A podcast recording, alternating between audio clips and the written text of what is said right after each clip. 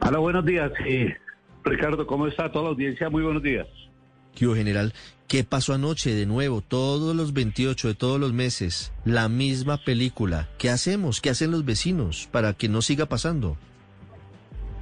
Sí, señor, pues eh, eh, nosotros, y es lamentable estar escuchando a, a los eh, vecinos, estamos todos los días tratando de modificar lo que es el servicio de policía desde horas tempranas para lograr eh, que estos eh, delincuentes, porque ya como la misma ciudadano manifiestan, ya no son personas que van a realizar manifestaciones en, algún sentido de peticiones, sino directamente lo que están realizando son actividades delincuenciales para afectar la infraestructura, para afectar las vías, para afectar a los miembros de la Policía Nacional.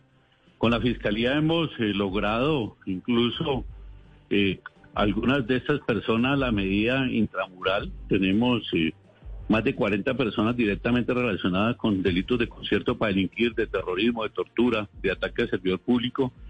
Con la comunidad del sector de las Américas estamos adelantando unas investigaciones, están apoyando, ya que hemos eh, logrado detectar que algunos de estas personas, de estos vándalos, residen dentro de las mismas eh, viviendas y desde ahí nos realizan las actividades como lanzamiento de bombas molotov. Anoche observábamos bombas molotov, utilización de machetes. Se logran capturar cinco de estos delincuentes, una aprehensión. Hoy están siendo dejados a disposición de autoridad competente. Vamos a ver si logramos la medida intramural que muchas veces estos eh, comportamientos no dan la medida eh, necesaria para poder eh, dejarlos unos días precisamente para que respondan por estos delitos que están cometiendo. Y pues seguimos eh, trabajando para tratar de que no salgan a realizar estas actividades. Ellos cogieron los 28 como un día de aniversario para realizar sus actividades criminales. Se han eh, eh, acompañado en las comunidades en, materia de investigación, pero pues se siguen presentando, no con la intensidad que se presentaban en el mes de mayo, junio, julio, pero sí se siguen presentando afectaciones y brotes de vandalismo en estos sectores de la ciudad, principalmente Suba, Usme y Portal de Kennedy, que es el más afectado durante estos eh, seis meses. No, pues claro, siempre pasa y ellos quieren conmemorar el inicio del paro nacional en su momento. Comenzó el 28 de abril y lo han convertido en una conmemoración para cometer actos de vandalismo, destruyendo semáforos, atacando a la policía, atacando a los portales de Transmilenio. ¿Quiénes son los cinco detenidos anoche, general? ¿Saben algo sobre, sobre quiénes son, de dónde vienen, a qué organización pertenecen? No, nosotros los, los tenemos eh, referenciados eh, con inteligencia es por estar participando en estas actividades delincuenciales.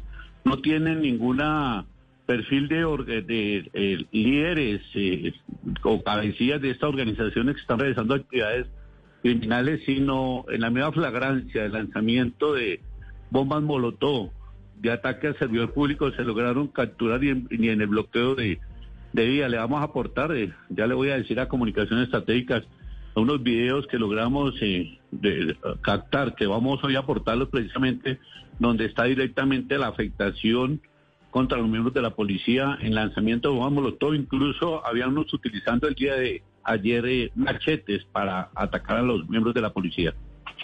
Hmm, General Camacho, ¿quiénes son los capturados? ¿Son menores de edad y, y si tienen antecedentes? No, tenemos eh, cinco de ellos son mayores de edad, 18, 20, 21 años, y otra persona, un joven que, tiene 17 años.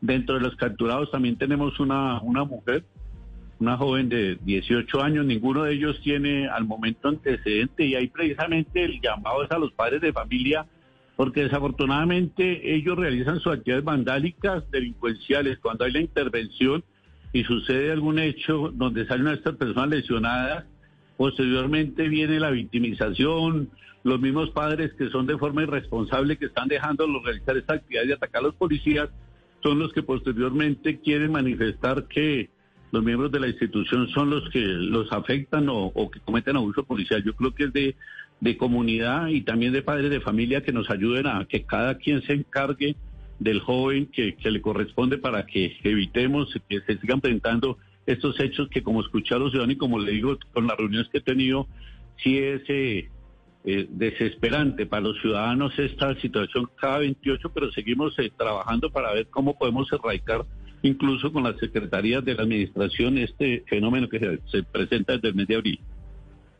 Mm, General Camacho, usted nos está hablando nuevamente de un ataque a la fuerza pública, a los policías con machetes, que esto realmente no es nuevo. Quisiera, por favor, contarnos cómo fue eh, el de anoche, el de las últimas horas. Sí, pues dentro de las, eh, las actividades que nosotros realizamos en el PMU, podemos observar los diferentes puntos, los diferentes ángulos. Allí utilizaron eh, machetes para irse contra los miembros de la institución, para eh, agredirlos. Eh, incluso utilizaban eh, estos para, para, para amedrentar en un momento dado a miembros de la policía y personas que inclusive pasan por ese sector pero ellos después, como lo podemos ver, también los entregan a personas del sector y unas personas que tienen unos chalecos que, que con eso tratan de protegerse para que se los escondan estos elementos y estas armas blancas. Alcanzaron a afectarnos eh, escudos y un casco de uno de los miembros de la institución que afortunadamente no tiene eh, lesiones mayores. Mm, General, ¿por qué falla la inteligencia? Quisiera saber si falla o no falla, pero pareciera que sí, al no evitar estas aglomeraciones, estas manifestaciones en las que hay actos de vandalismo, ¿no es posible prevenirlas? Es que inicialmente eh, eh, sería importante y voy a buscar como lo hemos hecho, ¿no? Con ustedes acompañándonos en los PMU, nace en, en los parques y en las zonas verdes como una protesta, como una, una aglomeración de jóvenes con el fin de protestar. Ahí empiezan eh, a hacer consumos de estupefacientes y algunos consumos de brigantes cuando ya tienen un número suficiente, inician ya los bloqueos y los ataques a los, a los miembros de la fuerza pública. La intervención antes de viene, se, precisamente hay, hay, grupos que empiezan a, victimizar, a manifestar que nosotros, porque lo hemos hecho, lo hemos hecho de llegarles antes y disolver esos grupos, pero ahí es donde viene, ¿no? que es que le estamos atacando la protesta, que es, la libre reunión y todo lo que, lo que se maneja alrededor de eso, pero si vamos, estamos eh, haciendo hacer antes de, de, que, de que inicien estas actividades vandálicas, retirarlos de los lugares, así de pronto ante la opinión se pueda observar como si fuera que nosotros quisiéramos evitar que se, que, eh, se manifiesten eh, pacíficamente, pero sí tenemos que, que ajustar ese, ese antes de, así se encuentren de pronto en ciertos espacios que no estén obstruyendo las vías. Sí, en este caso podría haber refuerzos de la actividad de la policía para los próximos 28, porque es que está más que cantado, general, y se lo digo respetuosamente. Imagínese usted lo que significa vivir al lado del Portal Américas. Yo creo que, y lo hemos visto en Noticias Caracol y lo hemos dicho aquí en Blue Radio, mucha gente vendiendo apartamentos ya no soportan la situación, no pueden llegar a la casa. Si llegan en medio de piedras, en medio de bombas molotov, en medio de gases lacrimógenos, en medio de campos de batalla. Si está previsto, si ya tienen los 28 de cada mes como el momento de salir a cometer ese tipo de atentados, bueno, de actos violentos, pues eh, es el momento de, tomar medidas un poco más preventivas.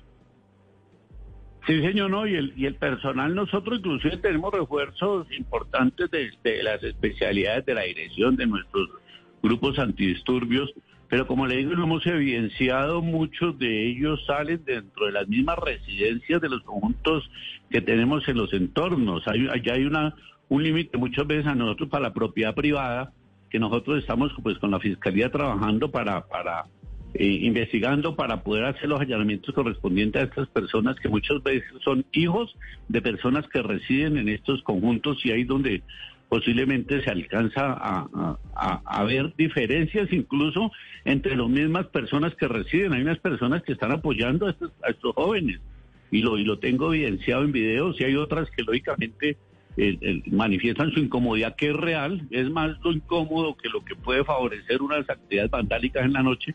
Pero vamos a, a seguir con la judicialización incluso de esos padres de familia que están patrocinando estas actividades criminales en estos sectores eh, donde, donde ha sido afectado eh, la tranquilidad a los ciudadanos.